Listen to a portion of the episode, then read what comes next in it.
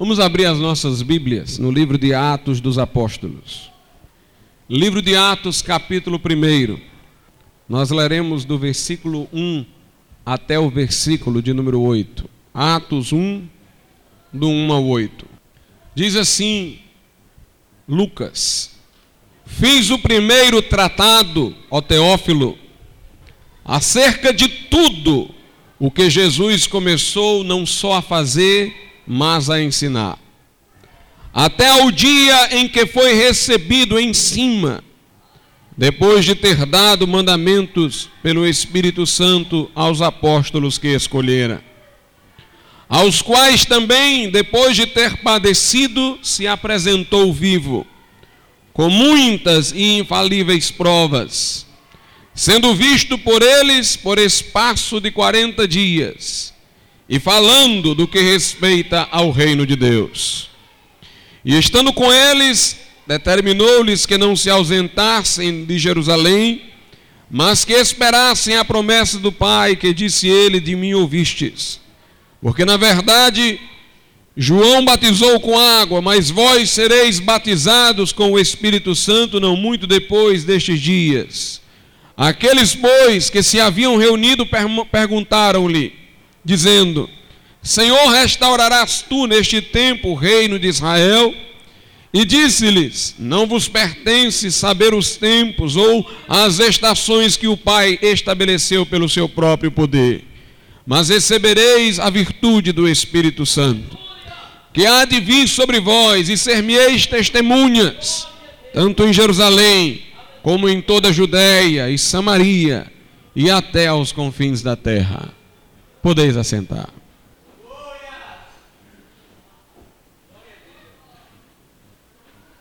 Hoje tem se tornado, irmãos, muito comum pessoas dizerem assim: para mim, o cristianismo é isso, ou é aquilo. As pessoas hoje dizem, bem, para mim, cristianismo é simplesmente ajudar os pobres Cristianismo para mim não envolve um compromisso com alguma igreja. Outros dizem: cristianismo para mim é apenas a minha vida decente, no trabalho, na minha casa. Meus amados irmãos, quando nós queremos saber sobre o que é o cristianismo, já dizia o Dr. Martin Lloyd Jones, nós devemos remontar as fontes, não apenas as fontes doutrinárias, mas particularmente as fontes históricas do cristianismo. Nós temos que voltar ao livro de Atos para saber como a igreja foi. Não faz sentido alguém opinar sobre o que a igreja deve ser hoje, ignorando o que ela foi em seus primeiros dias. Não tem sentido alguém procurar opinar sobre o que o cristianismo é, sem levar em conta o que os apóstolos, o que o próprio Cristo pregaram no princípio. Portanto, meus irmãos, não é a modernidade que qualifica o homem para melhor apresentar o cristianismo, como se o desenvolvimento de certas formas de pensar no mundo ao longo da história até os tempos atuais nos permitissem rever o que o cristianismo é. O cristianismo tem uma fonte que é Cristo. Ele foi estabelecido pela sua autoridade. Foi pregado por aqueles que conviveram com Jesus. E não nos cabe adaptá-lo, amoldá-lo ao nosso tempo, a uma filosofia criada por qualquer homem que porventura socialmente tenha preeminência. Nossa missão é entender o cristianismo de Cristo, não o cristianismo da modernidade, que nem sequer faz sentido, porque se é cristianismo, é de Cristo, não é dos homens atuais. Portanto, em matéria de religião, o antigo é que tem autoridade. Nós temos que voltar à origem, voltar às fontes. E o livro de Atos nos é muito útil para isso. É bem verdade que poderíamos ler aqui os evangelhos, nos quais Jesus agiu, operou, morreu, ressuscitou, pregou. Mas o livro de Atos mostra como aqueles que viveram com Jesus interpretaram o que ele fez, o que ele disse, como eles difundiram esta mensagem pelo mundo. E bom dizer é que eles não eram apenas simples intérpretes de Jesus, eles eram intérpretes autorizados. Jesus nada escreveu para deixar que eles escrevessem.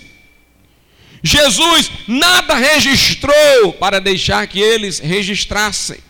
Jesus nunca foi além dos limites da Palestina, deixando para eles a incumbência de ir além dessas fronteiras com a mensagem do Evangelho. O que Jesus a eles confiou não foi coisa de pequena monta, foi todo o sustentáculo histórico do cristianismo.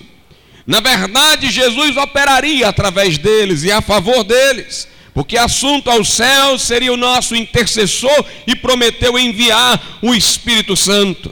Mas o fato é que ele fez daqueles discípulos e dos que lhe seguiram agentes históricos de difusão, de disseminação do cristianismo por toda a face da terra, fez deles arautos do evangelho, anunciadores da boa notícia. Jesus vindo ao mundo fez aquilo que se tornou a boa notícia, morreu pelos pecadores, ressuscitou o terceiro dia, mas coube aos seus discípulos dar ao mundo as notícias, as boas notícias, as boas novas, proclamarem o evangelho eterno.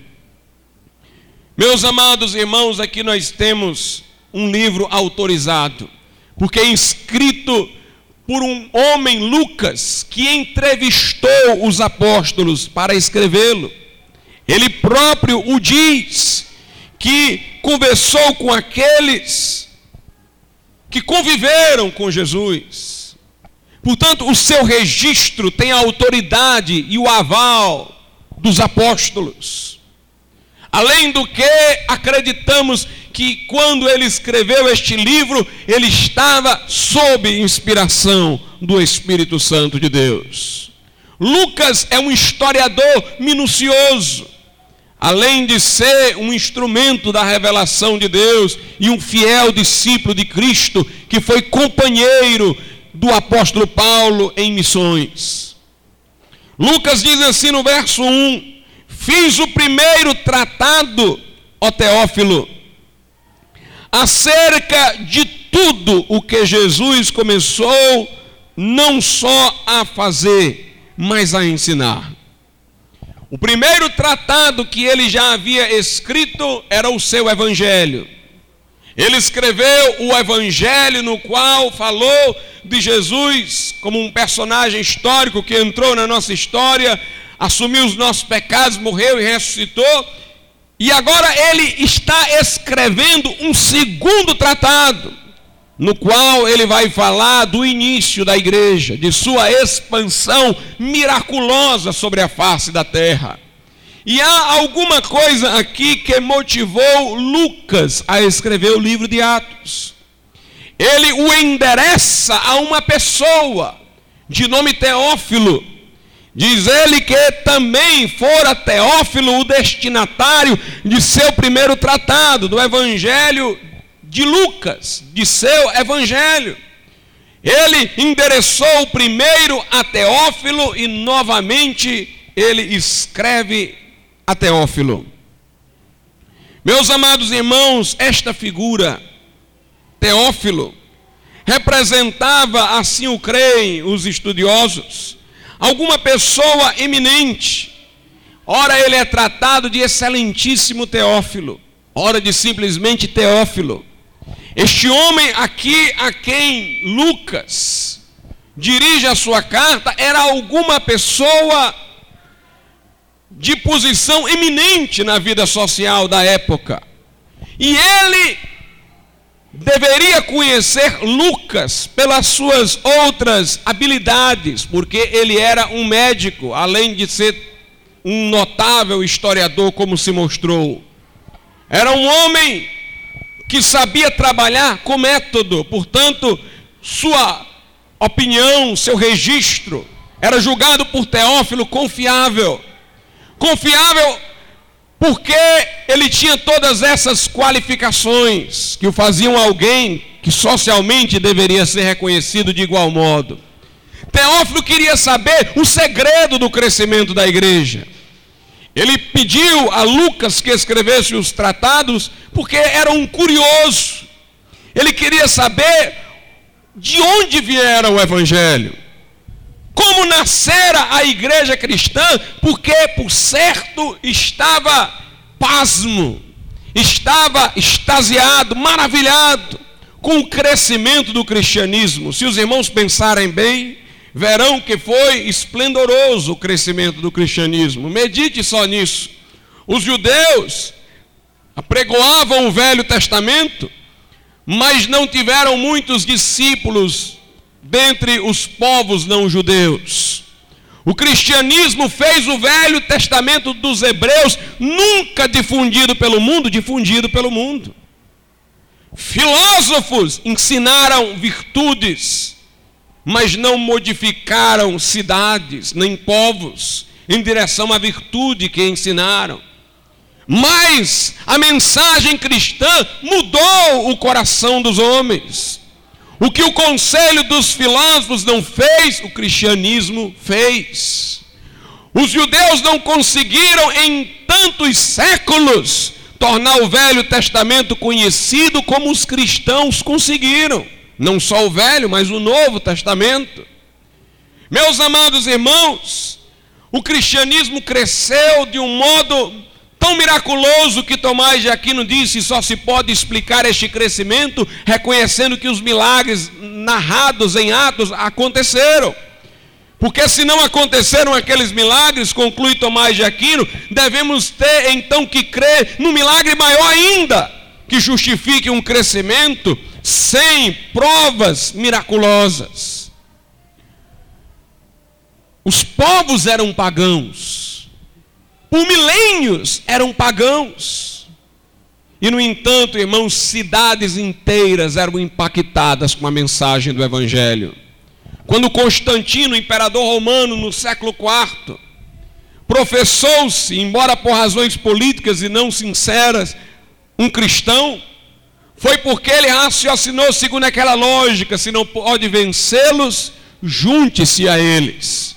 Porque ele viu que o cristianismo ia dominar o mundo conhecido pelo seu crescimento e preferir a ele fazer do seu império um império entre aspas cristão, o que na verdade ao longo da história não se mostrou ser, do que está com os pagãos que já não mais reuniam tanto número no mundo europeu e asiático.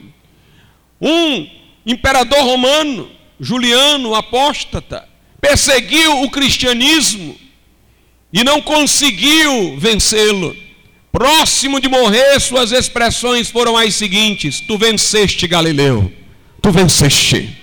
Ele não conseguiu impedir o crescimento do cristianismo. E Teófilo queria saber o que era aquilo. Que mensagem é essa? Que muda os homens como os filósofos não mudaram que mensagem é essa que tornar, tornou a escritura pública como os judeus não conseguiram? Que mensagem é essa que derrota o paganismo de milênios na história da humanidade? E então Lucas resolve explicar para ele o que é o cristianismo a partir de uma perspectiva histórica.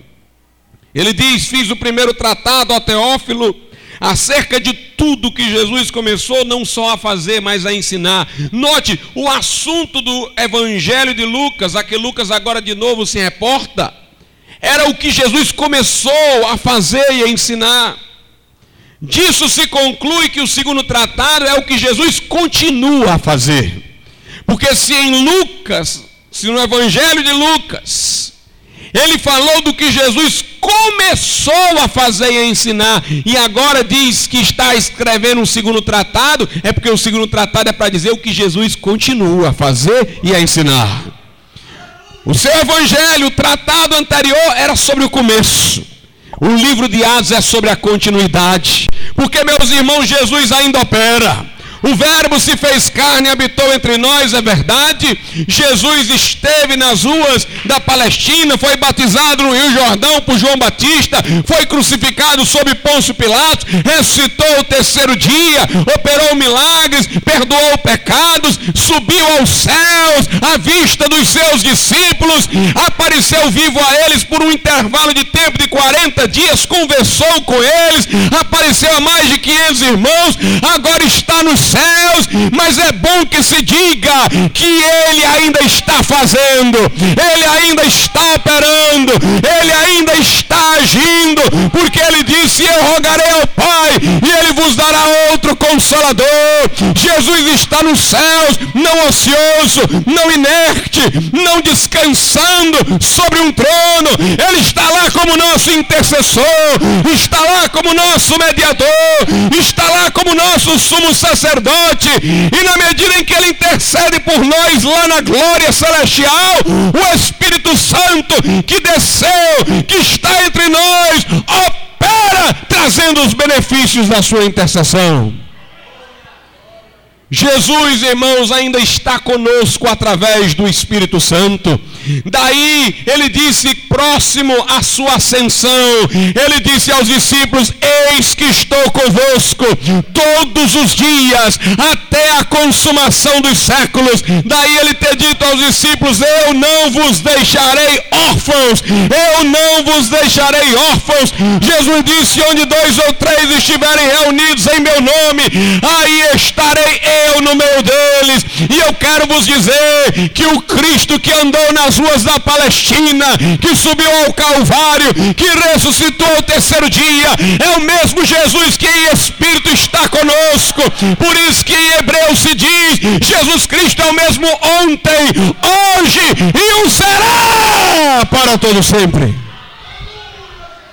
O Cristo que foi é o que é, o que é, o que será ele é aquele que era, que é e que há de vir, é o alfa e o ômega, é o princípio e o fim. Nós não temos uma mera influência de Cristo conosco, nós temos o Cristo pessoal entre nós. Nós não temos um segundo Cristo, um meio Cristo. Nós temos aquele Cristo que esteve no meio dos apóstolos. Ele não mudou, meus amados irmãos, e ele não parou de operar. Ele ainda age sobre a face da terra. Ele ainda fala ao coração dos homens. Ele ainda muda vidas, Ele ainda opera entre nós. Um verdadeiro crente não se lamenta de não ter tido contato com Jesus há dois mil anos atrás, quando ele esteve em carne, porque um verdadeiro crente tem Jesus em espírito no seu coração. Tão ou até mais maravilhosamente do que tiveram os apóstolos ao lado deles. Os apóstolos tiveram Jesus ao lado até que Jesus ressuscitou e ascendeu aos céus.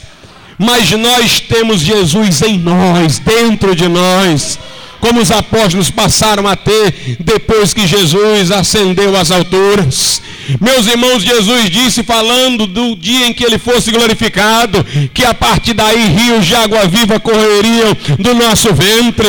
Jesus disse: Se eu não for o consolador, não virá. Portanto, a subida dele ao céu não foi perda, é vitória. E no final das contas, o mesmo Senhor descerá dos céus com a voz de arcanjo e ao som da trombeta de Deus. E os que morreram em Cristo ressuscitarão. Nós que estivermos vivos seremos transformados e subiremos ao encontro do Senhor nas nuvens e estaremos para sempre com o Senhor. Mas agora Ele está em nós pelo seu Espírito. Cristo em vós, a esperança da glória. Que Cristo habite em vosso coração pela fé. O livro de Atos é mostrando que ele está entre nós, que ele está operando. Quando você começa a ler o livro de Atos, você vê que Pedro e João vão entrando no templo, tem lá um coxo pedindo esmola. Eles dizem: Não temos ouro nem prata, mas o que temos isso te damos. Em nome de Jesus o Nazareno, levanta-te, anda. O homem põe-se de pé, entra saltando no templo. O povo olha para os discípulos e Pedro diz: Por que vocês estão olhando para nós? Como se por nossa própria piedade e poder tivéssemos feito isso. Foi o nome de Jesus que fez isso. Foi Jesus que operou. Foi Jesus que operou. Foi Jesus que operou. Aleluia. Saulo de Tarso era perseguidor da igreja. Ele viu na hora que Estevão morreu, ele estava lá no sinédrio quando arremessaram pedras contra Estevão, Estevão morreu gloriosamente, dizendo: Eu vejo o céu aberto, o filho do homem em pé à direita de Deus. Paulo ficou perturbado com a mensagem de Estevão, não conseguia dormir de noite.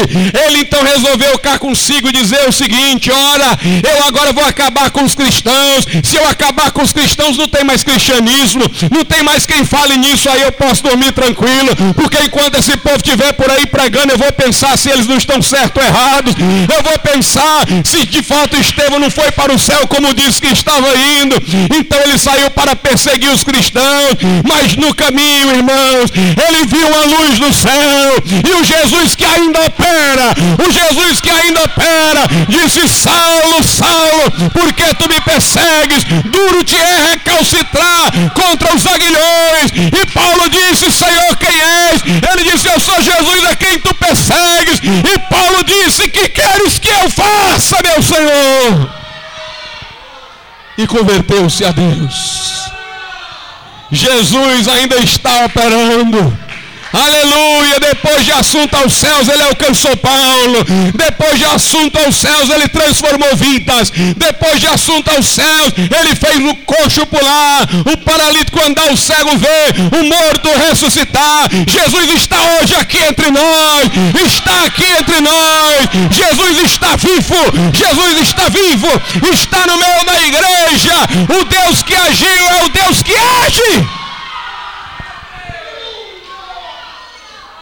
Tiago quer dizer isso. Tiago diz: Eu contei lá o que é que ele começou a fazer e ensinar, mas agora vem um segundo tratado para mostrar que ele continua fazendo. Leia o livro de Atos e você vai ver que ele é inconcluso. Se fôssemos reparti-lo em capítulos, o principal é aquele em que Jesus diz a Paulo que ele vai testemunhar perante César. A partir daí tudo se centra nisso. A primeira parte chega na conversão de Paulo, a segunda parte é a missão de Paulo. Paulo tem que chegar até César, tem que pregar a César. E quando termina o livro de Atos, Paulo não chegou a César. Lucas encerra de propósito. Porque se Paulo chegasse a César, nós íamos pensar, ah, Deus terminou o propósito dele. Era Paulo pregar para César e acabou-se. Lucas para para dizer que não terminou e não vai terminar. Aleluia! A história da igreja está sendo escrita. Agora a questão é nós sabermos se nós somos uma outra igreja ou se nós somos essa igreja aqui que está continuando. Quem quer inventar um cristianismo moderno, quer inventar uma nova igreja, que faça o seu próprio livro de Atos, ele não vai ter muita coisa bonita para escrever, não. Mas, meus amados irmãos, quando nós queremos contar a nossa história, porque queremos manter o padrão apostólico, manter a doutrina e a vida da igreja primitiva, nós podemos abrir esse livro e dizer: está aqui, o começo da nossa igreja está aqui, o começo da nossa história está aqui, aleluia, está aqui. Eu não quero saber do que o maior intelectual do nosso tempo acha do cristianismo. Eu não quero saber o que os entrevistadores de televisão acham do cristianismo. Nem quero saber o que os pastores, padres ou papa acham do cristianismo. Eu quero saber onde é que está esse cristianismo aqui. Eu quero saber desse cristianismo aqui. O cristianismo de Deus. Aleluia Um dos evangelistas dizem que Jesus perguntou aos discípulos: uns dizem que eu sou profeta, que eu sou isso, que eu sou aquilo, vocês dizem o que de mim? E Pedro, numa das, da, das narrações evangélicas, diz assim: Tu és o Cristo de Deus. Eu não quero saber do Cristo, do, do filósofo tal, do filósofo tal. Eu não quero saber do Cristo da igreja católica, da igreja protestante. Eu não quero saber do Cristo de Maria. Eu quero saber do Cristo de Deus.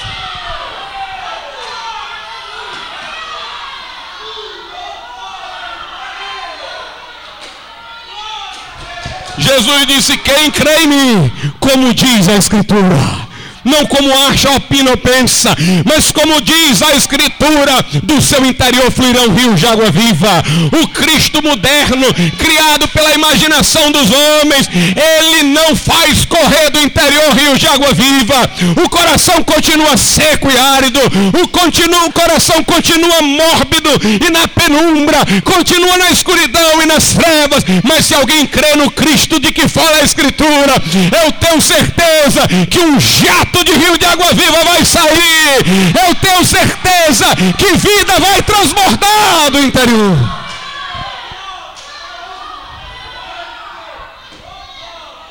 Aleluia.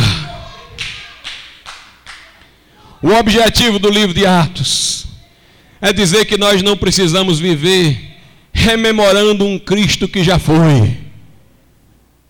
Nós podemos servir ao Cristo que é. Nós não precisamos viver do passado, nós podemos servi-lo agora. Aleluia, eu digo-vos até mais.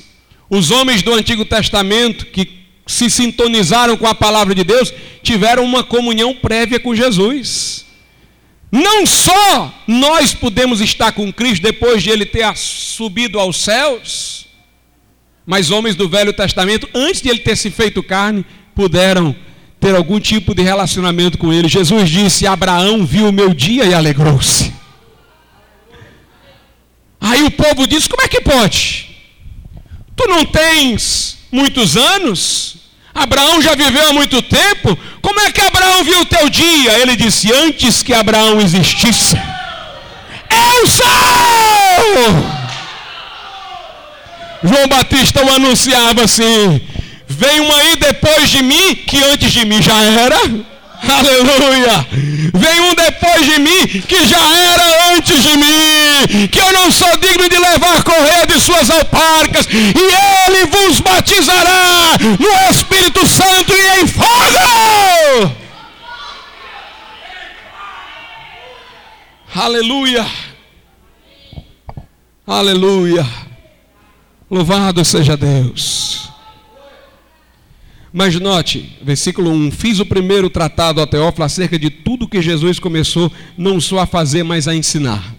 Está aqui o cristianismo, é, o, é Jesus.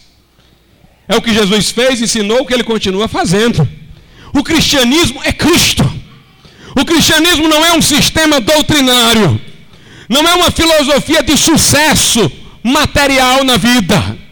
Não é um conjunto de três ou quatro passos para obter a prosperidade e remediar problemas temporais. O cristianismo é Cristo.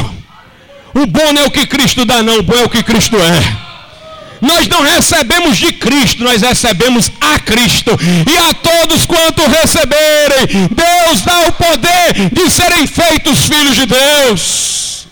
Nós queremos não bênçãos de Cristo, nós queremos bênçãos em Cristo. E Deus nos abençoou com toda sorte de bênçãos espirituais nas regiões celestiais em Cristo. João diz: nele nós temos a nossa plenitude e é graça sobre graça. Paulo diz: nele habitam todos os tesouros da sabedoria e do conhecimento. Paulo diz aos Colossenses: Cristo em vós, a esperança da glória. Meus irmãos, Jesus é, para, é tudo para nós. Jesus é alfa e ômega, é primeiro e último, é princípio e fim, é a vida verdadeira, é o caminho, é a verdade. Jesus é aquele que nos liga ao Pai, é o intercessor, é o mediador, é o advogado, é o sumo sacerdote. Jesus é aquele que se assenta no trono, é o rei que há de vir. Jesus na Bíblia é tudo, é tudo. Eis aquilo de que trata a Bíblia, eis aquilo que é o cerne do cristianismo. Jesus Cristo, a sua pessoa, a sua glória, é contemplando que Ele é que nós somos transformados de glória em glória na mesma imagem. Tem gente que diz: Ah, eu gosto do cristianismo. Eu gosto muito das lições, amar o próximo. Gosto muito das bem-aventuranças. Meus irmãos, o cristianismo é Cristo. Não é uma ética, embora gere uma ética. O cristianismo não é uma ética, não é um conjunto de bons conselhos. Se alguém quiser saber disso, pode ler Confúcio. O cristianismo não é uma filosofia esotérica. O cristianismo é Jesus. O que a Bíblia prega não é uma peregrinação por ritos sacramentais. O que a Bíblia prega não é o esforço moral do homem para melhorar com a sua própria capacidade, habilidade, pensamento positivo. O que a Bíblia ensina não é sobre a virtude natural do homem que ele precisa simplesmente despertar. Pelo contrário, quando a Bíblia fala do homem, ela é pessimista. A Bíblia diz que ele é pecador. A Bíblia diz que ele é espiritualmente morto. A Bíblia diz que ele é culpado, impotente, condenado ao inferno, não pode remediar. Quando a Bíblia fala do homem, irmãos, dá uma angústia por dentro, dá um frio na barriga, mas ela não para no homem, ela chega a Cristo. E depois de ter dito que o homem é este miserável, pecador, culpado, ela diz: Mas Jesus transforma, mas Jesus perdoa, mas Jesus opera, mas Jesus liberta, mas Jesus dá vida e vida com abundância. O que o homem precisa não é aceitar determinados padrões éticos, o que o homem precisa é ter um relacionamento com Jesus, é conhecer a Jesus. Em João 17, Jesus diz: E a salvação é esta, ó Deus, que te conheçam a ti só por único Deus verdadeiro e a Jesus Cristo a quem tu enviaste. Note, não é conhecer acerca de Jesus, é conhecer a Jesus, não é ter notícia dele por terceiros, é conhecer a ele próprio. A mulher samaritana convertida entrou por Samaria e disse: Eu encontrei eu encontrei um homem que me disse tudo. Ele é o Salvador. E as pessoas ouviram, ficaram lá desconfiadas e foram ter com Jesus. Depois voltaram para a mulher samaritana e disseram: mulher, olha, nós sabemos que ele é o Salvador do mundo, não só porque tu disseste, nós fomos lá e vimos que ele é o Salvador. Aleluia, quando Jesus é batizado por João Batista. João Batista diz: Eis o Cordeiro de Deus que tira o pecado do mundo. Alguns discípulos de João seguem Jesus e começam a pregar para outros. E os outros dizem: será que pode vir alguma coisa boa de Nazaré? Será que realmente este homem é o Messias? E aqueles dizem só para eles o seguinte: vem e vê. Aleluia! Eu não estou aqui só para lhe dar uma notícia de Jesus que veio há dois mil anos atrás. Eu estou dizendo aqui para dizer que Ele está vivo. Estou aqui para dizer que Ele está entre nós. Estou aqui para dizer que Ele pode operar no teu coração. O meu convite é esse: vem e vê. Achega-te a Ele. Ele diz: O que vem a mim de maneira nenhuma eu lançarei fora. Ele diz: Todos vós que estáis cansados e oprimidos, vinde a mim, eu vos aliviarei. Ele diz: Se alguém tem sede, vem a mim, beba. Ele diz: Se tu me conheceres e o dom de Deus que eu posso dar, tu me pedes e eu te dou a água viva.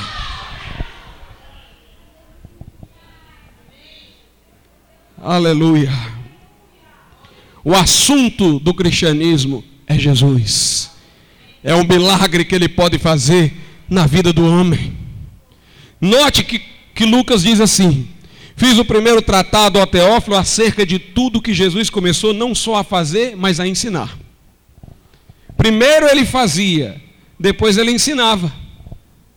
Sabe por quê? Porque Jesus não ensinou nada de novo do ponto de vista ético, não. O que ele ensinou estava latente no Velho Testamento, no que se tratava de ética. Ele apenas interpretou, reinterpretou corretamente o Velho Testamento para uma multidão de fariseus que interpretavam equivocadamente. Jesus veio ensinar, não foi ética, não. Ele veio ensinar sobre ele mesmo. Por isso que diz o que ele começou a fazer e ensinar. Ele ensinava sobre o que ele fazia. Ele fazia e depois ensinava. Ele multiplicava os pães. Aí ele ensinava: Eu sou o pão da vida. Aleluia! Aleluia! Quem comer deste pão, por ele viverá. Ele ressuscitava Lázaro para ensinar: Eu sou a ressurreição e a vida. Quem crê em mim, ainda que esteja morto, viverá.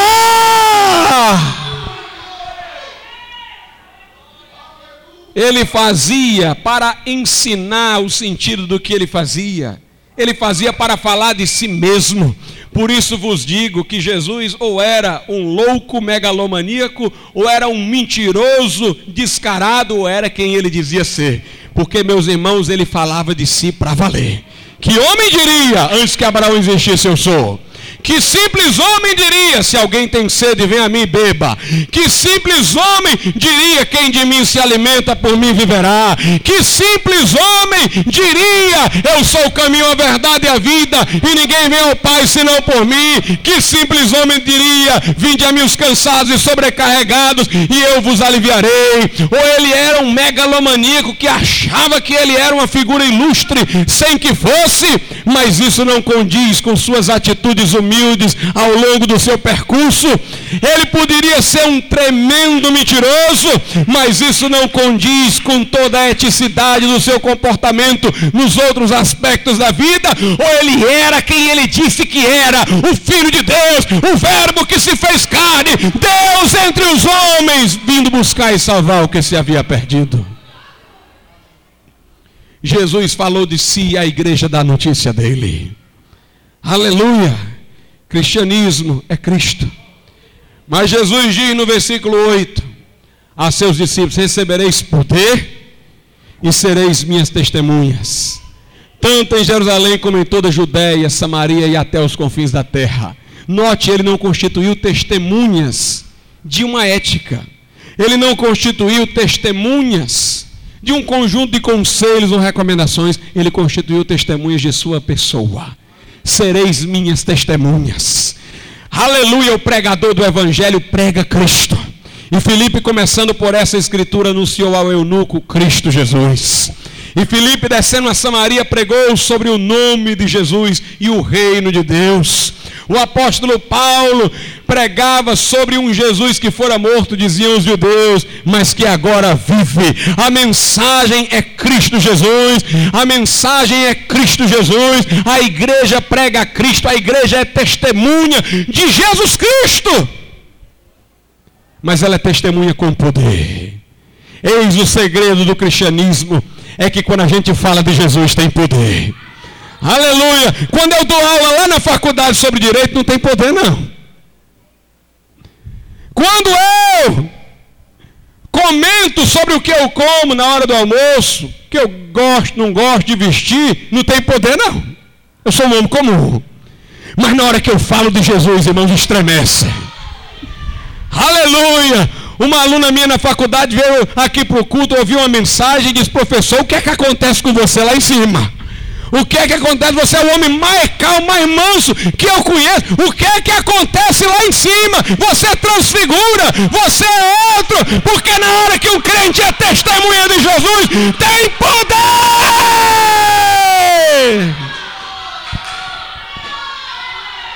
Aleluia! Aleluia, aleluia, aleluia. Na hora que um crente fala de Jesus, o coração arde. Na hora que um crente fala de Jesus, se ele estava com sono, os olhos arregalam. Se ele estava morto de cansado, de repente vem energia vigorosa. Se ele estava rouco, sai a palavra. Meus irmãos, recebereis poder. Aleluia. Aleluia. E este poder não é localizado, não. Esse poder é para toda parte. Fale no Brasil que tem poder. Fale nos Estados Unidos que tem poder. Você pode até falar em português e a pessoa não entender nem de português. Se tiver poder, entende e cai de joelho. Para aceitar Jesus como Salvador. Aleluia. Aleluia. Quando tem poder, irmãos, Jesus opera. Jesus opera. Dime Swegert contava que sua mãe tinha um pai que não era crente. E ela era contra o batismo no Espírito Santo, achava fanatismo. Mas Jimmy Swaggart era criança e conta que estava brincando com seus amiguinhos a uma quadra da igreja. A mãe dele estava lá no culto de oração e o fogo caiu. A mãe dele foi batizada no Espírito Santo e começou a falar em línguas. Ele conta que tinha um velhinho na igreja que andava com um pedacinho de pau, e este velhinho era cheio do Espírito Santo, falava em línguas, e a mãe dele não gostava, dizia: aquele homem ali é muito fanático, aquele velho ali é exagerado demais. Mas ele conta que a sua mãe se abraçou com o velhinho, aleluia, cheia do Espírito Santo de Deus. E ele conta que quando ela chegou em casa, bateu na porta, o pai que não era crente atendeu.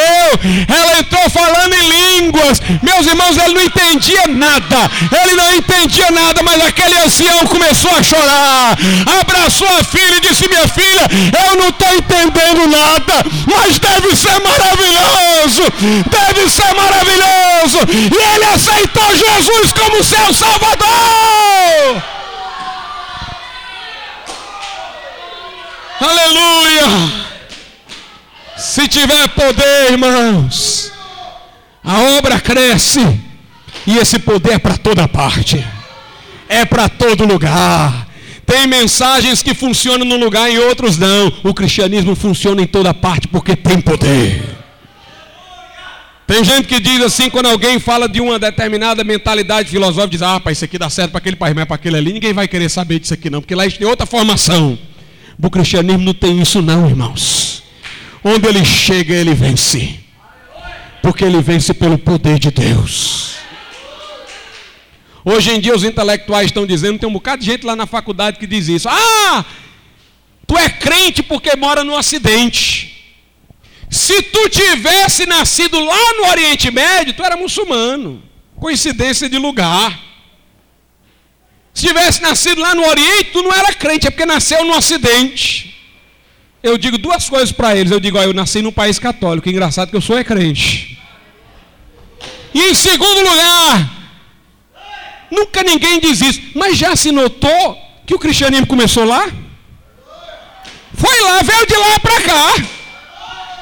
Talvez naquela época, quando os apóstolos estavam pregando ali na Palestina, naquela região ali no Oriente, alguém tivesse dito: ah, rapaz, dá certo aqui, mas no Ocidente não dá. E papocou para o lado de cá e papoca de volta para lá. Aleluia, sereis minhas testemunhas em Jerusalém, Judéia, Samaria e até os confins da terra. Sabe por que, que essa mensagem funciona? Porque ela não fala de problemas locais. Se essa mensagem fosse política, ela era local. Se eu estivesse pregando aqui, como alguns pastores estão fazendo por aí sobre a situação política e econômica do país, ela dava certo para o brasileiro, o argentino não ia entender nada.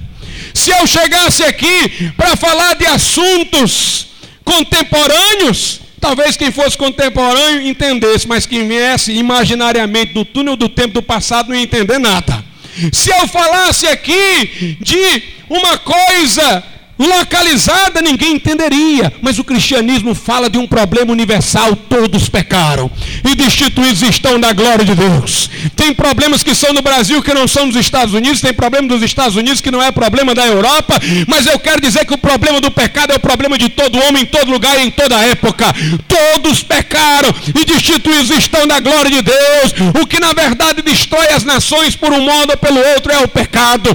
Todo problema é sintoma. O problema real é o pecado. O homem é pecador e educação não resolve o problema do pecado. Tecnologia não resolve o problema do pecado. Filosofia não resolve o problema do pecado. Ética humana não resolve o problema do pecado. Mas espere um pouco. Está vindo um homem para as águas do Jordão. João Batista o está avistando.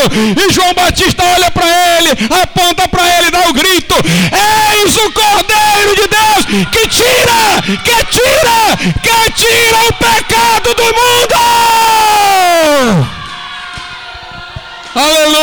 ainda que os seus pecados sejam como a escarlata, Ele os tornará mais alvos do que a branca lã.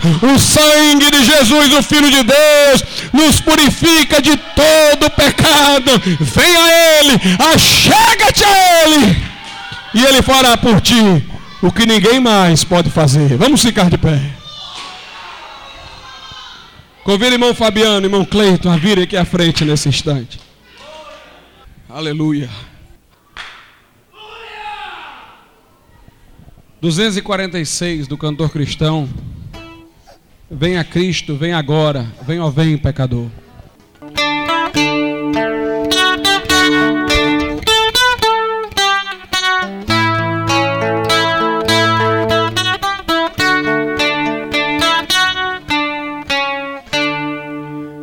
Venha Cristo, vem agora, vem ó vem pecador. Vem, vem confiadamente a Jesus o Senhor. Crendo nele, ficai salvo. Vem, ó vem pecador. Vem, vem confiadamente a Jesus o Senhor. Que tu te percas. Vem, ó vem pecador. Vem, vem confiadamente a Jesus o Senhor. Cristo pode sim salvar-te. Vem, ó vem pecador. Vem, vem confiadamente a Jesus o Senhor que o Senhor não te rejeita. Vem, ó, vem, pecador. Vem, vem confiadamente a Jesus o Senhor. Ele almeja perdoar-te. Vem, ó, vem, pecador. Vem, vem confiadamente a Jesus o Senhor. Deus amado, que o teu Espírito opere neste lugar, Pai, e traga a Cristo Jesus aqueles que ainda não o conhecem de um modo salvador, aqueles que estão desviados e precisam se reconciliar. Opera nestas vidas e traze-as a Jesus Cristo, eu peço-te, em nome de Jesus. Amém, Senhor, e amém. Nessa noite eu gostaria de saber quantas pessoas há aqui neste lugar que dizem, pastor, eu não sou crente ainda. Ou então, pastor, eu estou desviado ou desviada do Evangelho. E nessa noite eu quero aceitar Jesus. Nesta noite eu quero me reconciliar com Deus. Levante a sua mão, como eu estou fazendo aqui no meu lugar. Faça você também aí no seu. Dê um sinal com a sua mão. E nós iremos orar hoje aqui pela tua vida. Onde está a primeira pessoa que quer aceitar Jesus como Salvador? Onde está? Você que não é crente ainda.